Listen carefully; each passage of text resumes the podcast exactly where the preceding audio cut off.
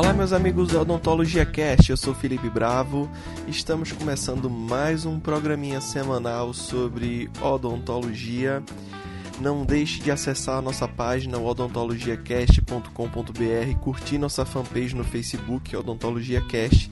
Lembrando que lá no Facebook estamos colocando também arquivos em vídeo com resumos de artigos científicos e muitas coisas interessantes. Então convido você a acessar e esses vídeos serão colocados paulatinamente também no nosso canal do YouTube. Bom, hoje eu queria falar no nosso podcast mais um pouquinho sobre a osteonecrose dos maxilares induzida por medicação.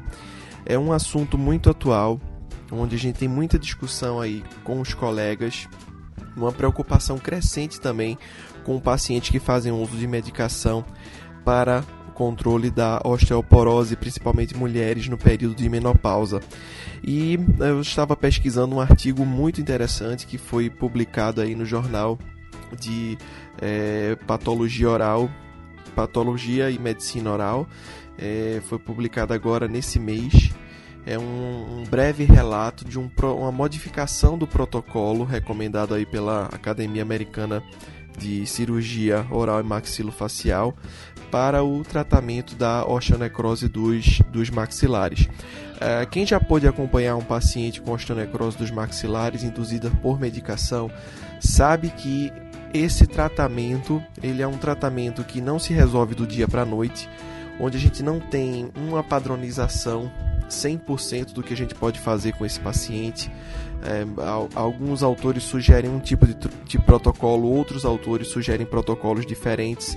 E de uma maneira geral, o que a gente tenta é reduzir ao máximo a carga de medicação para esse paciente. Então, hoje em dia, a gente utiliza bastante o laser junto com um corante, né, a terapia fotodinâmica, porque a gente reduz a quantidade de medicação que pode ser utilizada para esse paciente. E alguns protocolos estão surgindo também com a aplicação de medicações tópicas que tecnicamente teriam um efeito sistêmico adverso muito, muito reduzido.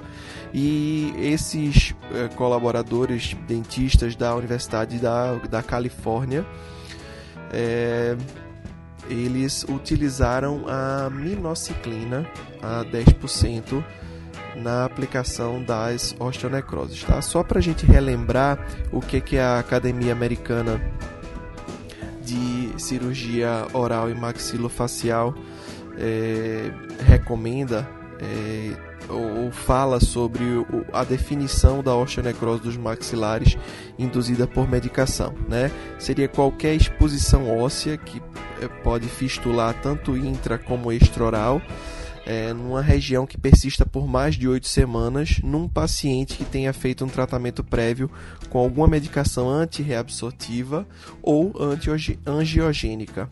Uh, e que não tem história de radiação na região, de terapia por radiação na região é, dos maxilares e metástases à distância também nos maxilares. Então, é, o protocolo de tratamento desses pacientes, o que sugere é basicamente o controle da infecção com antibióticos sistêmicos é, durante a, a, fase aguda, o debridamento conservador da região, é, o controle da dor, se, se tiver presente, né, e a possibilidade de utilizar aí soluções de bochecho para o controle da bacteremia dessa região. Então, é, esses autores eles modificaram esse protocolo utilizando aí uma medicação antibiótica tópica, né, que é a minociclina, a 10% nesses pacientes onde o tratamento sugerido pelo protocolo atual não surtiu efeito.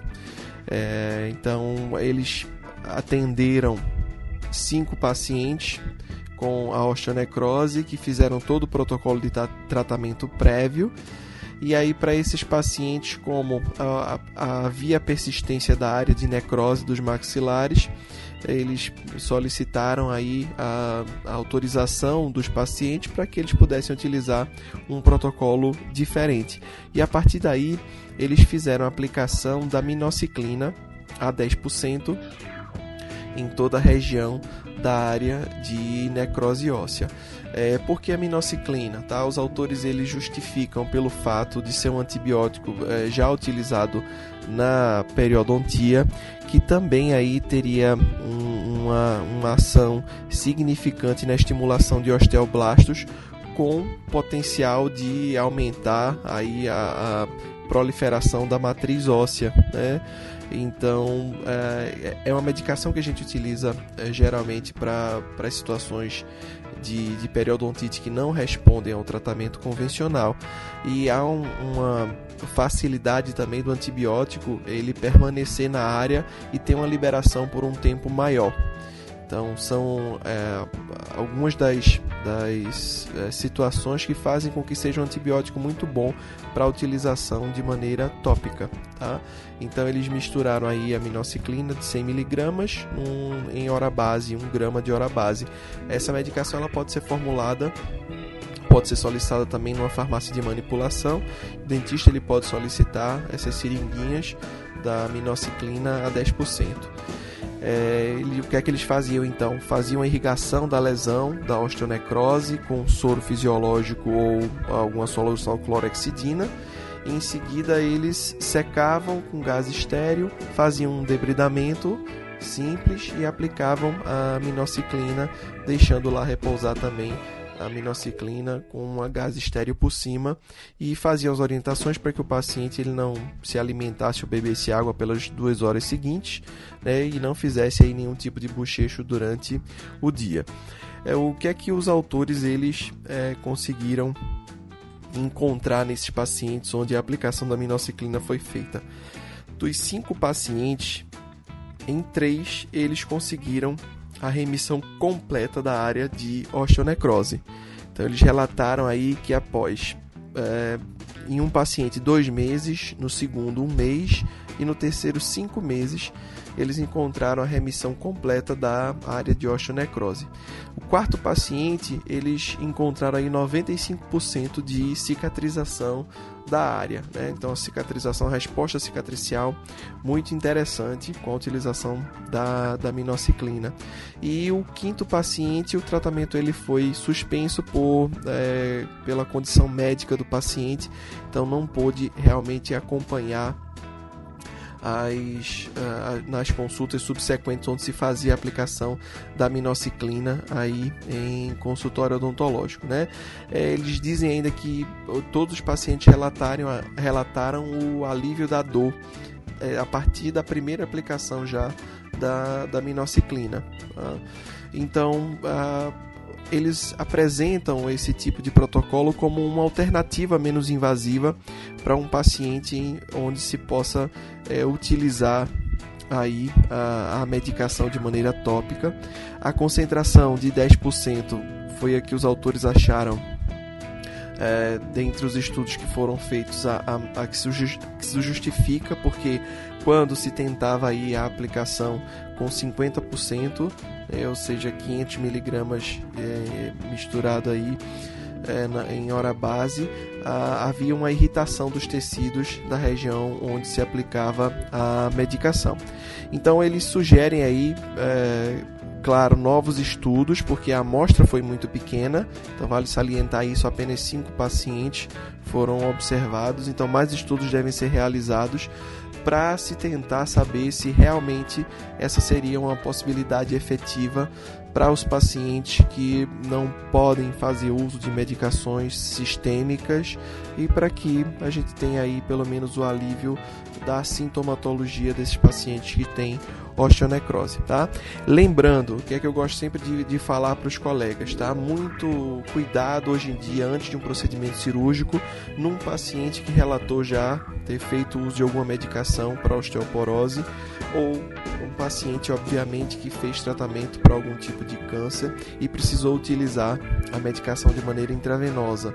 Ah, o risco de osteonecrose ele deve ser sempre ponderado é, senta com o paciente, explica o procedimento que pode ser feito. É, é bom o contato com o médico assistente do paciente para saber a posologia, a quantidade de tempo que foi utilizada e para que o tratamento ele possa ser feito com, com segurança. Muitas vezes a gente tem que pesar o risco e o benefício da realização de um procedimento cirúrgico em um paciente de risco. Então, é, surge como um protocolo para que possa ser analisado futuramente aí com mais pacientes, mas uma alternativa interessante que também já é utilizada na periodontia é, e que vai sem dúvida nenhuma ajudar a, aos dentistas que hoje se deparam com esse tipo de situação. Bom, espero que vocês tenham gostado dessa atualização científica. Talvez a gente venha voltar a falar mais aqui sobre a osteonecrose dos maxilares, porque uh, o assunto é de interesse da comunidade acadêmica, é, o assunto é de interesse também da comunidade médica. As, as situações estão acontecendo diferentemente com as medicações, com o tipo de procedimento que é realizado, ainda muita coisa se relacionar aí com a possibilidade desses pacientes que precisem fazer implante. Então a gente vai falar ainda mais sobre esse assunto em algum podcast futuramente.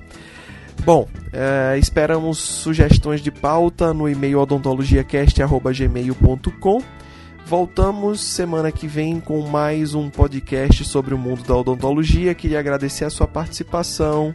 Meus amigos, um abraço e até a próxima.